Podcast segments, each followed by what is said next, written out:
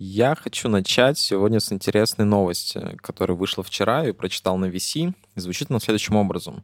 Google отстранил от работы инженера, который нашел признаки сознания у искусственного интеллекта.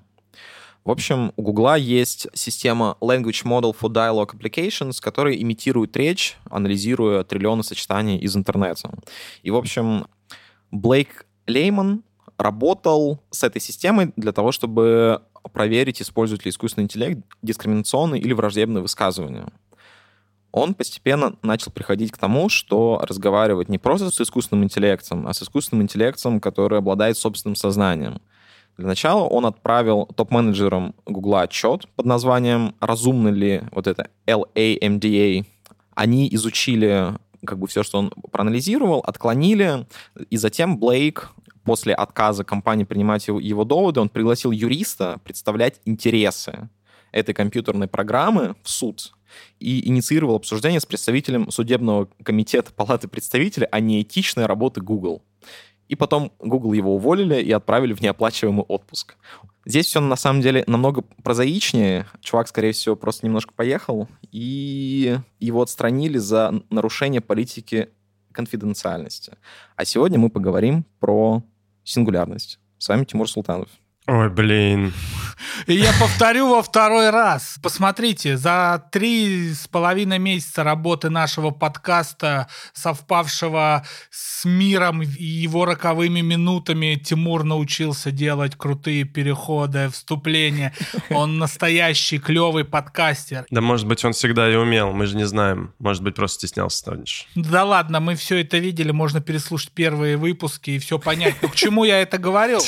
А, это крутой повод всем вам, наши дорогие слушатели, написать нам в бот, к нам на почту. Ссылка в описании, каверзные вопросы, потому что через две недели будет финальный выпуск 1 июля нашего первого сезона, сезона подкаста «Киберпанк», который мы, подкаста, который занимает лидирующие позиции на рынке техноподкастов. Ладно, это я выпендриваюсь, но на самом деле присылайте нам письма, угрозы, предложения, пожелания, комплименты, проклятия и, возможно, самому клевому из вас мы дадим наш адрес, чтобы дать нам по Шутка.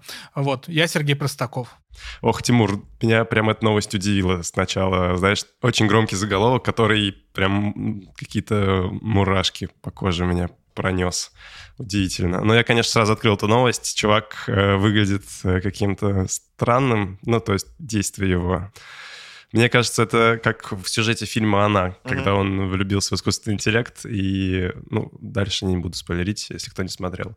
Вот. Да, сомневаюсь, что у конкретно L AMDA, вот это вот есть сознание, скорее просто очень хороший искусственный интеллект, который умеет вести диалоги. Меня зовут Данил Ермаков, и мы сегодня поговорим о технологической сингулярности и том, как на нее смотрят разные люди, в том числе мы, наверное, здесь важно помнить, что это все-таки такой концептуальный взгляд. Ну, в общем, это и обсудим. Как говорит Сережа, поехали.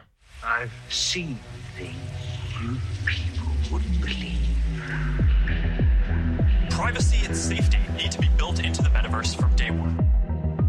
You are fake news. Телеграм тоже договорились. Работает же. Очисти отвечают репутации за свои слова, а значит могут оказаться провокатором. Знаете что, знаете что, знаете что, знаете что. Почему мне кажется, что вот этот кейс э, с Гуглом все-таки неверен? Потому что это все объясняется китайской комнатой. Слышали что-нибудь о таком мысленном эксперименте? Нет. Да. Как, как, как код Шрёдингера. Люблю мысленные эксперименты. Мне вообще само понятие, конечно, нравится мысленный эксперимент. Ну да ладно, в чем заключается мысленный эксперимент и китайской комнаты? Он был опубликован Джоном Серлом, это американский философ, в 1980 году. В чем там, короче, концепция? Вот я сейчас буду прям читать. Представьте себе изолированную комнату, в которой находится Джон Сёрл, который не знает ни одного китайского иероглифа. Однако у него есть записанные в книге точные инструкции по манипуляциям иероглифами. Вида, возьмите какой-нибудь иероглиф из корзинки номер один и поместите его рядом с каким-то иероглифом из корзинки 2. Но в этих инструкциях отсутствует информация о значении этих иероглифов, и Серл просто следует этим инструкциям подобно какому-то компьютеру или алгоритму. С другой стороны, у нас есть наблюдатель, который знает э, китайские иероглифы, и он через щель передает в комнату иероглифы с вопросами, а на выходе ожидает получить осознанный ответ. Инструкция же составлена таким образом, что после применения всех шагов к иероглифам вопросам они преобразуются в иероглифы ответа. Фактически инструкция — это подобие компьютерного алгоритма. И в такой ситуации наблюдатель может отправить в комнату любой осмысленный вопрос, например, какой цвет вам больше всего нравится, и получить на него осмысленный ответ, например, синий. Но при этом это не будет означать, что Джон Сёрл знает китайский язык. У него есть просто алгоритм, как получать эти вещи. У, у него нет понимания, э, на какие вопросы он отвечает, какие вопросы ему задают и так далее. Но у наблюдателя есть иллюзорность того, что человек, находящийся по ту сторону мысленного эксперимента, знает китайский язык. То же самое примерно и с Гуглом, и с вот этой вот штукой. Да, и это в целом иллюстрация практически любого искусственного интеллекта сейчас. Это огромная модель, формула математическая с разными там коэффициентами, с развесовками, которая а, получает что-то на вход, прогоняет это через а, вот эту вот многослойную сложную формулу и отдает что-то на выход. В целом так и есть. Смотрите, о чем мы вообще сегодня говорить-то будем? Что такое технологическая сингулярность? Это такой момент времени, когда наши технологии разовьются до того, что мы не будем понимать, как они работают. В том плане, что мы не сможем предсказывать, что произойдет завтра, потому что условно мы уже изобретем роботов, которые будут создавать все более усовершенствованных роботов, и мы не будем понимать, как это происходит и как это работает. Но на самом деле, вот если так концептуально представить, мы же ну, как будто находились в точках сингулярности уже много раз подряд. Ну, потому что, условно, знаете, вот когда писатели-фантасты что-то делали, они в основном наслаивали какую-то дополнительную штуку на уже существующие технологии. Ну, типа там машины, угу, они, наверное, полетят и так далее. Но вот хоть кто-нибудь предсказывал iPhone? Ну, в том плане, что мобильное устройство, которое будет управляться с помощью тактильности и иметь одномоментный доступ к такому же устройству, раскиданному по всему миру. Это же тоже аналог сингулярности. Ну, в целом, да. Я не могу сейчас сказать, предсказывали это или нет, потому что, скорее всего, всякие взгляды на будущее с там, носимыми устройствами, какими-то компьютерами были. Тут скорее важна та часть, в которой мы называем точку сингулярности и последующее время таким, когда мы не можем представить, как существующие или новые технологии будут друг с другом переплетены, как будут эти вот многослойные наложения. Ну, что, по сути, является собой мобильный телефон сейчас, это многослойное наложение технологий, угу. в том сочетании, в котором вообще сложно было это когда-то представить. Вот именно в таком формате это, правда, что-то сложно предсказуемое. Так вот, в будущем, когда говорят об этой технологической сингулярности, подразумевают момент, в том числе, когда технологии накладываются друг на друга и синтезируются, ну то есть как-то совмещаются и производят что-то новое таким образом, каким невозможно, во-первых, предсказать, во-вторых, объяснить вообще, что происходит, и в-третьих, там есть важная часть про то, что этим всем должен заниматься в том числе искусственный интеллект, который, наверное, какой-то совсем умный стал и сам умеет размышлять и улучшать себя ну, в каком-то там виде своем, размышлять в смысле. И при этом это все нельзя вернуть вспять. Угу. Ну, то есть, э, мне кажется, я сейчас наслоил, тоже да получилось не, не, не. довольно сложно, но в целом это такое течение времени развития, в котором нельзя там сказать, что мы вот этого уже отказываемся, потому что ни от чего уже не откажешься, все работает так, как оно работает, и мы, главное, не понимаем и не контролируем ни работу, ни рост э, технологий. Вот. И это классическое определение технологической сингулярности. Я его, конечно, сейчас исковеркал. Его даже, наверное, сложно представить, потому что это какой-то мир, в котором мы с субъективной точки зрения вот от первого лица возвращаемся в какой-то мир архаики, потому что мы ничего не понимаем, что происходит. Вот у нас есть своя квартира, в которой тоже, тоже скорее всего, будет населена странными технологическими штуками, которые мы не понимаем, как работают. За нашим домом будет лес, вот как в мире архаики раньше, в котором волки и вот эти вот все машины, компьютеры, технологии, в которых мы ничего не понимаем, и как-то там себе через магическое мышление это все объясняем. А ты же понимаешь, что именно в такой интерпретации сингулярности сейчас живут многие люди, с которыми у нас разница в поколениях. А и нужно ли им вообще понимание того, как, например, работает микроволновка? Это же тоже магия, по сути. Ну, то есть ты просто засовываешь куда-то еду, там ничего не нагревается, но в то же время у тебя еда прогретая. Вау, классно. Да, это, кстати... Магия, да, магия. Да, магия. Вполне себе магия. Вот это, на самом деле, то, о чем мне интереснее всего говорить, но не уверен, что мы будем говорить сейчас об этом много, но тем не менее вот эта вот субъективная сингулярность. Я даже, извини, прямо тебя здесь перебью, потому что с вами сидит и помалкивает... Потому что я не знаю, как работает микроволновка. Не-не, с вами сидит и помалкивает человек, который пару эпизодов там назад сказал, что он считает вождение машины с двигателем внутреннего сгорания уже полной магией и неподвластной ему технологии. Это человек и я. А микроволновка, знаешь, как работает? Испускает микроволны и они нагревают э, еду. Вот мне этого знания достаточно, я дальше не вмешиваюсь в этот процесс. А знаете, как работает микроволновка, которая не крутится? Как? Она сама создает поле, которое крутится вокруг? Да нет, там просто внутри крутится. Там не видно, где крутится. Ну, типа, кстати, в чатике запуск завтра на днях ребята обсуждали какие-то сушилки, по-моему, для белья и стиральной машинки, и там как-то плавно пришли к микроволновкам, и кто-то сказал, что, типа, вы знаете, что микроволновки уже не крутятся. Ты просто кладешь еду, и она не крутится и разогревается. Вот. И я вспомнил, что действительно у моей сестры такая микроволновка, и это для меня было удивительным. А потом я подумал, блин, ну я же смотрел то видео на Ютубе, там, где выясняли, почему в микроволновке муравей не умирает, и объясняли это тем, что муравей просто постоянно бегает по вот этой вращающейся штуке, а у микроволновки у нее как сетка такая, угу. по которой она нагревает, разогревает, э, ну, типа то, что внутри находится. Если положить, например, плитку шоколада, то она будет вот так вот по клеточкам вспениваться, да, и греться неравномерно. Поэтому крутят для того, чтобы она разогревалась равномерно. Галилео! Да, и, да, вот да. просто, да, по сюжету мне напоминает. Объясняем бытовые вещи, как они работают. Ну, на самом деле, э, лучший пример для того, чтобы понимать, э, что такое технологическая сингулярность.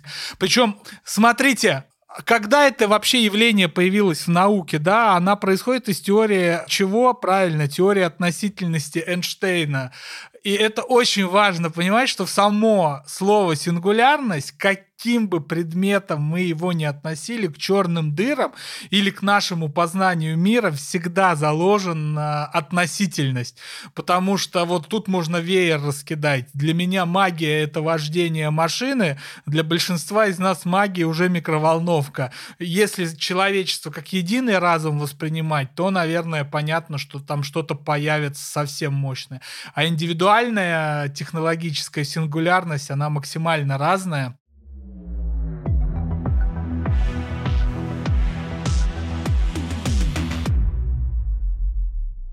Я вот года два назад смотрел какую-то конфу, вернее, даже, скорее всего, не первоисточник, а обзор какой-то конфы, где выступал Илон Маск, еще несколько умных ребят. И они говорили про закон Мура и про то, что, знаете, вот в 2000-х годах и в 90-х персональные компьютеры 80-х же, по-моему, придумали, и первые там прототипы Маков были, Apple II, вот. Тогда технологии развивались супер стремительно у тебя условно проходил год, и компьютер стал цветным. Потом прошел еще год, и добавился там классный прям визуальный интерфейс. Потом год появился iPod условно, год появился iPhone. И, знаете, я в то время безумно любил вот такие журнальчики в салонах сотовой связи, в Евросети, в Связном, где были показаны телефоны. И они были все настолько разные, настолько интересные, и у тебя буквально каждую неделю, ну, или они, по-моему, на ежемесячной основе, я просто смотрел эти телефоны, характеристики, думал, вау, как же круто.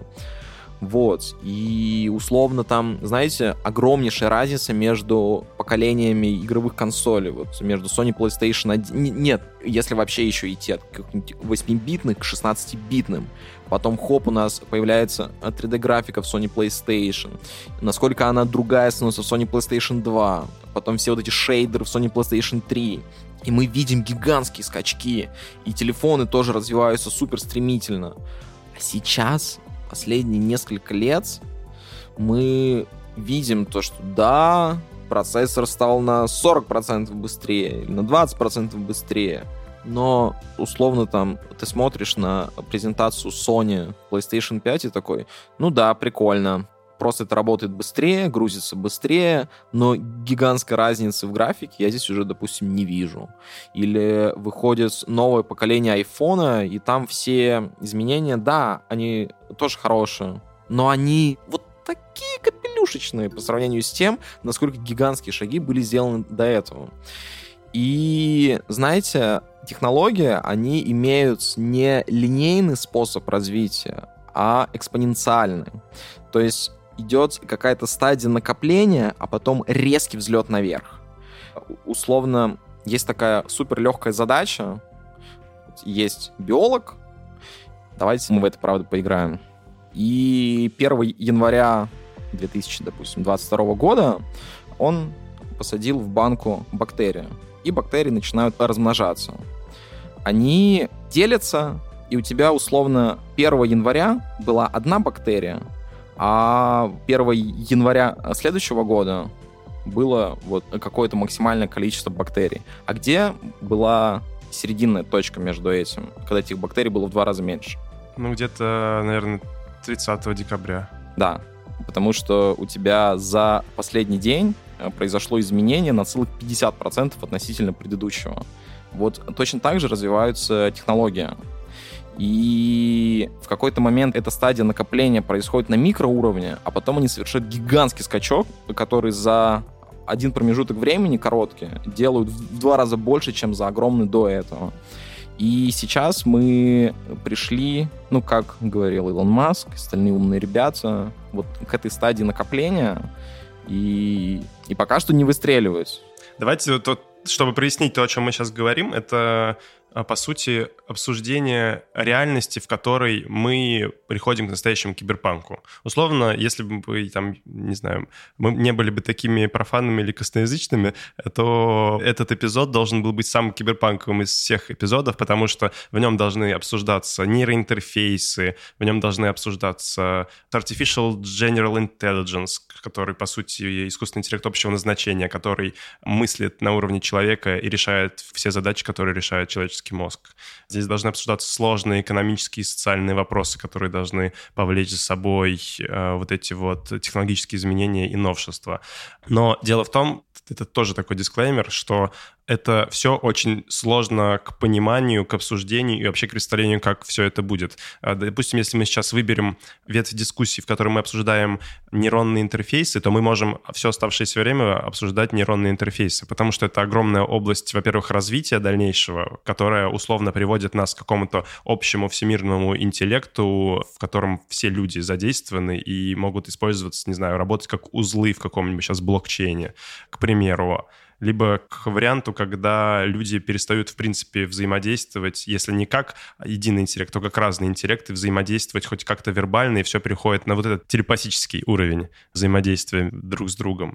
Так вот, все, что вот сейчас говорится, это про то, что многим умным чувакам, в том числе Маску, которого вспомнили, Элизеру Ютковский, который э, написал книгу «Гарри Поттер и метод рационального мышления», который является там, одним из видных э, теоретиков в области той же самой технологической сингулярности и проповедует какое-то создание дружественного искусственного интеллекта, но он уж слишком умный. Так вот, все эти чуваки, они смотрят как будто бы чуть дальше, чем там я могу смотреть, и э, представляют последствия в разных слоях реальности, в которой условно искусственный интеллект начал развивать сам себя и начал создавать новую реальность, в которой мы уже ничего не понимаем. Так же, как э, моя мама не понимает, как работает микроволновка и вакцины от э, ковида хоть и боится их делать. Дорогие слушатели, если вы хотите услышать эпизоды на этой темы, которые назвал э, Даня, вот нейросеть, там вот интеллект, вот это вот все, ставьте класс нашему подкасту, звездочки, лайки,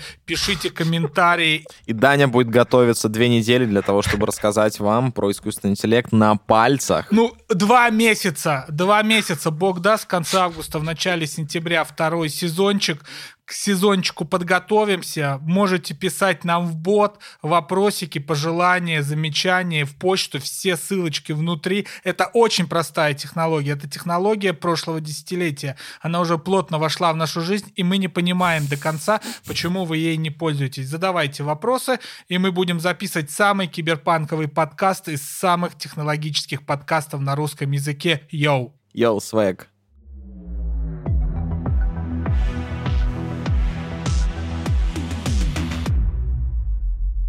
Чтобы не углубляться сейчас в какую-то конкретную тему, в которой я ничего не понимаю, думаю, многие из нас ничего не понимают, чтобы Я не всё понимаю. говорить на языке теоремы Байеса, на котором, опять же, я не умею говорить, и не усложнять все, что есть, я предлагаю посмотреть а, вот э, с точки зрения субъективной технологической сингулярности и мира, в котором мы живем сейчас, и не понимаем, как он устроен. Мне кажется, если задать вопрос Сереже, ну, Сережа, ты не моя мама, ты человек гораздо моложе, ты пользуешься технологическими штуковинами всякими, Приручает. приручаешь технологии. Ты современный э, статистический человек с точки зрения пользователя. Правильно или неправильно? Мне кажется, правильно. Сейчас будет какой-то вопрос каверзный, типа, Сережа, а как работает? Да, типа, как работает интернет? Ну, условно, в каких-то общих вещах. Ну, то есть ты там знаешь слово сервер, ты знаешь слово клиентские приложения, словосочетание, ты знаешь, что там бывают какие-то запросы, что-то куда-то. Помнишь, Сережа, мы как-то раз сидели в баре, и я положил сеть Солана. Вот как это произошло и почему? Помню. Если вы хотите узнать, как я считаю, как работает интернет, мне хватает такого объяснения. Интернет — это такая сеть, такой протокол, это сложно объяснить, который связывает все компьютеры в мире, и еще есть между этими компьютерами такие промежуточные места, где хранятся все эти данные, к которым мы через сайты имеем доступ, там это хостинги, всякие сервера, вот. Мне вот такого объяснения более чем хватает, чтобы человек, который вообще не знает, как работает интернет, смотрел на меня, вау, вот это чувак сечет. А таких людей тоже достаточно. Иерархия понимания. Ну, в принципе, да, и больше-то и не нужно, потому что мы живем в мире абстракций. Тебе не нужно знать, как работает автомобиль. Ну, хоть ты называешь это магией, чтобы крутить баранку и переключать передачи на автоматической коробке переключения передач, тебе не нужно понимать, как работает все внутри вообще, потому что ты изолирован интерфейсами. И, и это еще один мой поинт, кстати, в разговоре про сингулярность, э, который э, на самом деле бьется с тем, что я говорю последние эпизоды, что в целом мы ничего не заметим даже, мне кажется. Просто мы дойдем до такого уровня абстракции, когда все удобно, мы все еще ничего не понимаем, просто процент понимающих людей уменьшится до такой степени, что будет стремиться к нулю. Ну, слушай, с учетом, что мы помним книжки про средневековье, когда нам рассказывали, что грамотными были только монахи там и церковники, они умели писать и там владели иностранными языками, потом произошла научная революция, и выяснилось, что к священникам, которые остались немножечко в прошлом со своим миропониманием, добавились ученые, да, которые стали владеть э, какими-то общими знаниями. И мы помним вот эту эпоху просвещения, да, которая из века разума, когда науки 17 века, 18 выходит, энциклопедисты, когда чувак может и должен типа знать все во всем понемногу. Потом опять пошла фрагментация наук, там появилась социология, выделилась история, там из физики появились отдельные направления постепенно. Ну, типа, понятно, что Ньютон занимался буквально всем, а в реальности это была механика, это была оптика, это была астрофизика, гравитация и так далее. Но это разные совершенно направления.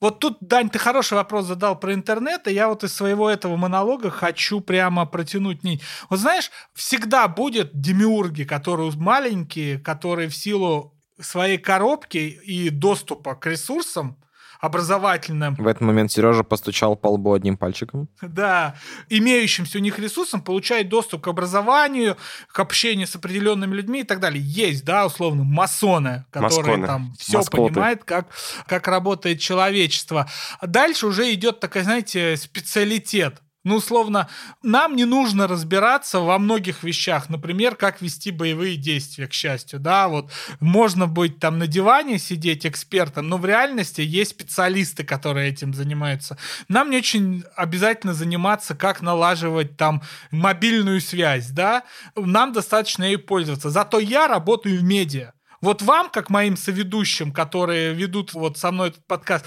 вам не обязательно знать, Хотя это уже важное лично для вас дополнительное знание, его бы хорошо освоить, но пока не обязательно знать, как зафичерить подкаст как его продвигать, а, в чем основа этого продвижения. Куча подводных камней, вы даже при записи этого подкаста у вас уже возникает сингулярность. Вы на каком-то этапе не, я, не можете двинуться вперед. У меня же группа есть. Я знаю, как ее пушить.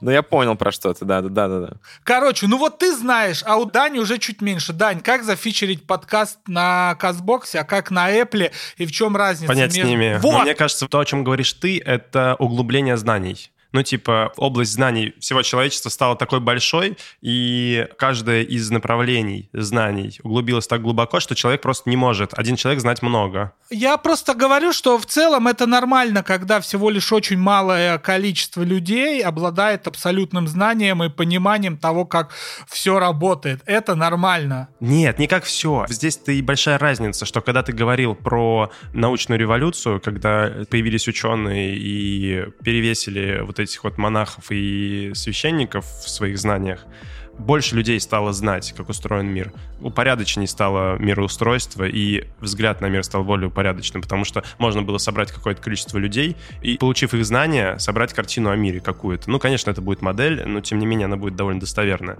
Мне кажется, точки сингулярности, как раз-таки, про которые мы говорим, этой пресловутой, происходит так, что количество таких людей уменьшается. Потому что сейчас с каждым днем они только увеличиваются. Ученых становится больше, исследователей становится больше. Вот кажется, после прохождения некой точки людей, которые понимают, что происходит, становится с каждым днем все меньше и меньше. Почему мы здесь говорим об этом ИИ, который должен появиться, и после него а, все изменится? Потому что футуролог Реймонд Курцел, который ввел понятие технологической сингулярности, приплел к моменту наступления сингулярности создание искусственного интеллекта. И, в принципе, многие умные чуваки, которые сейчас про это думают и говорят, тоже считают, что это будет с ним связано. Так вот, количество количество людей, которые понимают, что происходит, начнет уменьшаться с каждым, не знаю, днем, годом, минутой, а потому что они не будут задействованы в изобретении чего-то нового. Понимаешь это, вот эту вот тонкую штуку, Сереж? Понимаю, окей. И получается, что они будут взаимодействовать с интерфейсами, а если вернуться к разговору, который был в начале, то, что наслоение технологий такое и синтез технологий такой, который сложно, в принципе, представить, предугадать и придумать, будучи простым человеком, э, за какой-то короткий срок, я имею в виду придумать и разработать. Вот переплетение всего этого превращает человека в наблюдателя, возвращает его в мир архаики и заставляет его объяснять то, что происходит через какие-то упрощенные модели. И получается, что в этой реальности никто вообще не понимает, что происходит, потому что это не рукотворно уже. Ты упомянул Рэя Курцвелла. Он еще, ну, как бы отличился тем, что он выдавал огромное количество предсказаний в технологиях, и очень многие из них сбывались. Например, он в 90-м сказал, что компьютер к 98 году обыграет чемпиона мира по шахматам. И в 97 году как раз Blue победил а, Гарри Каспарова. Потом в конце 90-х он предсказал, что к 2009 люди будут отдавать голосовые команды компьютерам, и тогда же был бум технологий типа Siri, Google Assistant и так далее. Но там интересно, что некоторые прогнозы он строил очень точно, основываясь на законе Мура, Закон Мура заключается в том, что количество транзисторов увеличивается каждый год в два раза. Затем в определенной точке Мур подумал, подумал, сказал, нет, каждые два года будет увеличиваться. И это действительно вот по экспоненте работает. Но при этом у Курцела было одно интересное предсказание. Он сказал, что к 2020 году большинство болезней исчезнет. А в 2020 году как раз появилась одна очень интересная болезнь. И где-то он, типа, не попал. Но... Ну, большинство болезней исчезло из сознания людей. Закон Мура вообще опровергают со всех сторон.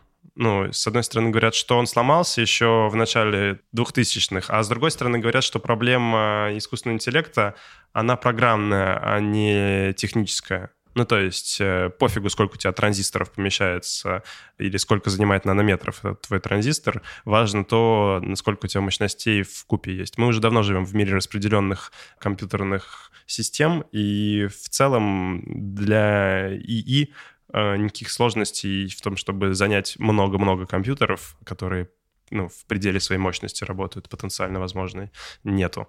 Получается, что это, ну, программная проблема. Она про то, что чтобы, в принципе, придумать или прийти в точку, когда существует вот этот вот и общего назначения, который может сам что-то делать. Про это клево. Говорит про это Элизер Ютковский. Я могу неправильно читать его фамилию. Я вслух никогда ее не слышал, к сожалению, моему. Так вот, это такой чувак без образования официального, но при этом очень уважаемый в научной среде, как ни странно, потому что много добился. Много читал, много говорил и исследовал, и вот как это обычно бывает. Он много думает про ИИ, сингулярность, конец света, дружественный и, и вот это вот все. И он считает, что в целом нас волнует не момент, когда там мы что-то перестанем понимать, или когда там все это настоится так, что будет назад вспять все не повернуть, а он говорит о моменте, который на самом деле довольно простой, но очень непредсказуемый, когда искусственный интеллект сможет улучшать сам себя. Вот все. Ну, то есть, если что-то такое цифровое, существующее, может делать какие-то улучшения для самого себя, я не знаю, правильно ли использовать эти местоимения вот в таком относительно искусственного интеллекта, то, ну, все. Вот в этой точке мы we are fucked.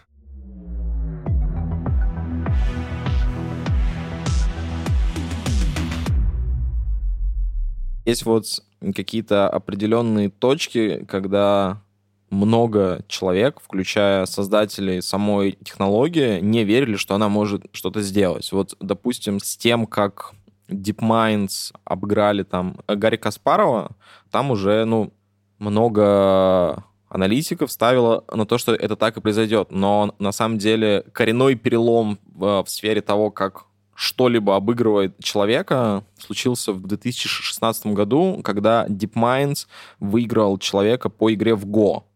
Go — это намного более сложная игра в плане комбинаторики, потому что у шахмат комбинаций 10 в 120 степени, а у Go 10 в 172. И кажется, что вроде бы это немного, но там она в миллионы, триллионов, триллионов, триллионов раз сложнее, чем шахматы. И там игра основывается даже как будто на интуиции. И вот сами создатели DeepMind не верили в то, что эта штука может э, победить э, самого сильного игрока в Go. Но это произошло. И все таки типа, вау. Но это же все еще стратегическая игра. Ну, типа, можно распознавать паттерны э, и применять стратегии к этим паттернам. Наиболее эффективные методом перебора. Ну, так же, как и шахматы. Гроссмейстеры — это не люди, которые офигенно стратегию понимают. Гроссмейстеры — это люди, которые офигенно распознают паттерны и вспоминают, что с ними нужно делать с компьютерами также. Ну вот, ты, ты это к чему? Ты это говорил к тому, что что? Что эм, не предполагают, как это произойдет, но OpenGamer условно не предполагал, что будет дальше, мне кажется. Ой, да, вот это их поколение, оно все вот такое целиком. Да, ой, а мы не думали, что так будет. Извини, про Опенгеймера я просто... Сейчас вышла его большая биография на русском языке, плюс сейчас выходит фильм Нолана. Ой, там Киллиан Мерфи будет играть из «Острых козырьков», господи. Да, и я биографию, вот, которая вышла, тут полистал, покупать я ее не стал, хотя, наверное, знаешь, было бы интересно почитать, да? Угу. Но, тем не менее, я ж нарвался на главный момент. Они, когда создавали атомную бомбу, они, многие, кто создавал, ну, давайте будем делиться ядерными технологиями, советами ну так, потихоньку. И многие, кто типа сливал технологии советом, не считали, что они создают что-то стыдное. Блин, там же самая большая опасность ну вот условном 42 году они размышляют, или в 43-м. Самая большая опасность, если атомная бомба будет у Гитлера, угу. размышляют американцы, проходит пара лет, и понятно, что самая главная опасность, у кого будет атомная бомба, у Советов. Я к тому говорю, что времена меняются по сто раз на дню. А если вы подробнее хотите узнать про ядерную энергетику, слушайте наш предыдущий подкаст. Ребят, и вы до сих пор не пишете нам вопросы и замечания, когда Тимур продолжает делать такие великолепные подкастерские подводки, переходы. Пишите, пожалуйста, мы ответим на все ваши вопросы. Ну, честно, кроме тех, которые попадают под действие законодательства российского и коммерческой тайны. Кроме тех, ответ на которые мы не знаем. А кроме тех, которые нам не понравятся. Сереж, к твоим словам, до вот этой все перебивки о том, о чем мы говорили, про атомную ядерную бомбу, водородную, какую угодно, и про безответственность и невозможность вообще думать на три шага вперед у людей, которые принимают важные, сложные решения и, в принципе, не знаю, задают стратегию поведения всего человечества. Вот Ютковский, например, вот этот самый, который умный и гениальный. Он считает, что основная проблема не в том, что там как технологии очень быстро растут или еще что-то, и не в том, что искусственный интеллект там э, появится и не появится. То, что появится, он, скорее всего, это факт. И то, что нужно будет как-то взаимодействовать, тоже. Ну, кажется, довольно вероятная штука. Основная проблема в том, что мы, люди, не можем э, как-то консолидироваться и принимать важные решения а, по важным вопросам. Первородный грех. Я уже много раз говорил в этом подкасте. Все эти правительственные чувачки, э, вот эти вот умные, которые сейчас там войны ведут в разных частях э, планеты. Но в некоторых они... спецоперации, на всякий случай для дяди майора они не думают ни о чем, кроме сиюминутной выгоды и желания усидеть на своем стуле. Вот. И это самое стрёмное. Самое стрёмное не то, что появится искусственный интеллект, а то, что мы ничего вообще не можем со всем этим сделать и придумать линию поведения заранее. А там уже будет, может быть, слишком поздно. А еще он говорил, что с 30 по 70 год изменений произошло больше, чем с 70 по 2010. И я с ним согласен.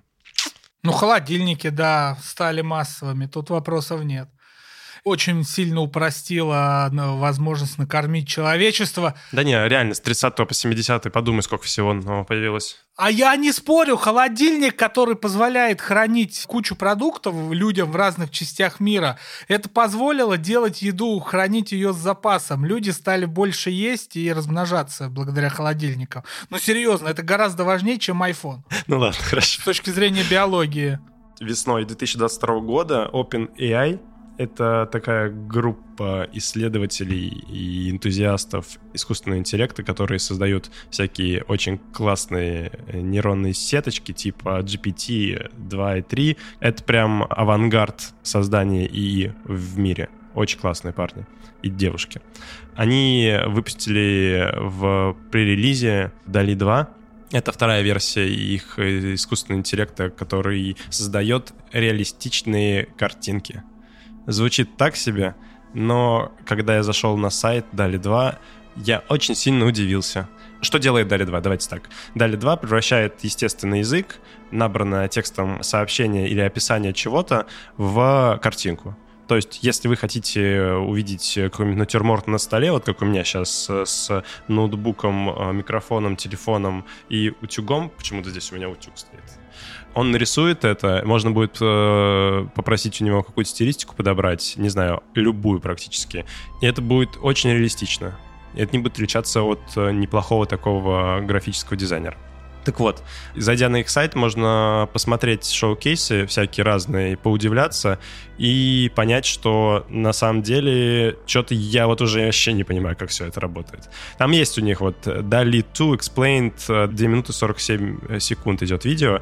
Я его посмотрю, я его не посмотрел, но я, скорее всего, ни хера не пойму там. И вот мне кажется, что я уже начинаю жить в мире архаики. А вот та точка, о которой мы говорим, вот эти 40 минут, она предсказывает э, состояние мира, в котором вообще ничего не понятно, все работает, но непонятно как, и, возможно, нас хотят убить или использовать как животное, как скот. Вот, как-то так. Знаешь, есть какие-то системные предсказания, которые можно очень легко по закону Мура предсказать, там, через удвоение транзисторов и прочее.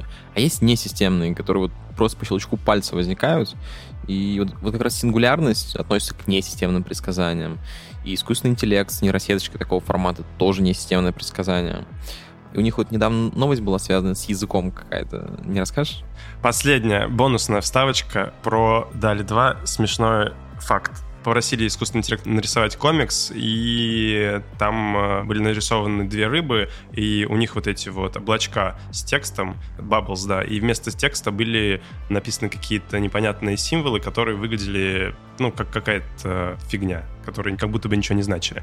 И как бы две вот эти вот рыбы между собой разговаривали этим текстом. Мы все посмотрели на это и говорят, ну, в общем, да, не умеет он текст генерировать. Взяли этот текст, скопировали его, ну, типа, как рисунок, я не знаю, засунули обратно в Дали, ну, скормили ему этот текст, короче, на вход. И он нарисовал в ответ э, каких-то там креветок, что-то там про еду и вот это все. Результат вышел такой, что кажется, что Дали придумал свой какой-то символический язык, которым э, можно пользоваться и с ним, в принципе, взаимодействовать. То есть у нас есть естественные языки, а вот это вот искусственный язык. И можно Дали закидывать э, сообщения или запросы на искусственном языке, и он будет из этого какие-то сложные штуки понимать.